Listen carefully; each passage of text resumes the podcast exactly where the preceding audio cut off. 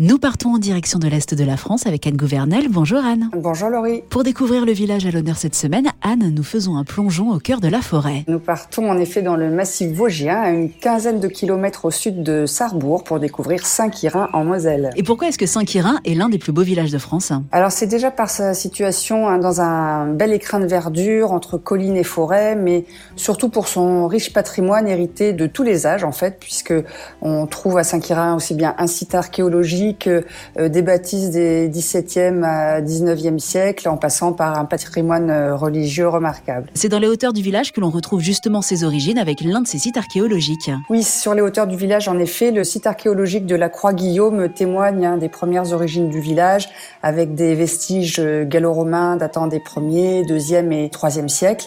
Et puis, Saint-Quirin est par ailleurs un lieu de pèlerinage important qui s'est développé autour d'un prieuré, détruit durant la guerre de 30 ans, mais reconstruit au 19e siècle. Et on peut encore s'y rendre aujourd'hui en pèlerinage, mais bien sûr pour le visiter. Oui, l'église priorale de style baroque est d'ailleurs l'un des joyaux du village avec ses tours euh, à bulbes si particulières.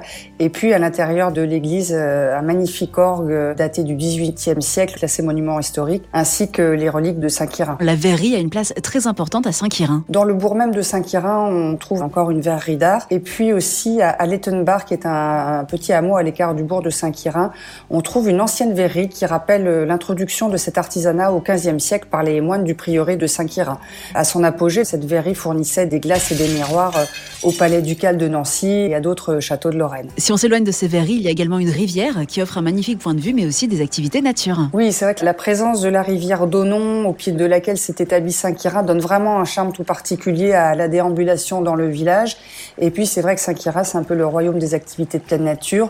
La pêche, bien sûr, mais aussi la randonnée avec avec euh, le GR5 et puis cinq euh, circuits balisés Moselle pleine nature qui permettent de découvrir les alentours de Saint-Quirin et notamment son massif forestier. Et avant de quitter Saint-Quirin, Anne, il faut absolument s'arrêter à la fontaine du village. En effet, en contrebas de l'église se trouve une fontaine miraculeuse dont les eaux auraient le pouvoir de guérir les maladies de peau. Merci beaucoup Anne. Merci à vous Laurie. Saint-Quirin en Moselle à retrouver dans le guide des plus beaux villages de France aux éditions Flammarion et sur le site lesplusbeauxvillagesdefrance.org.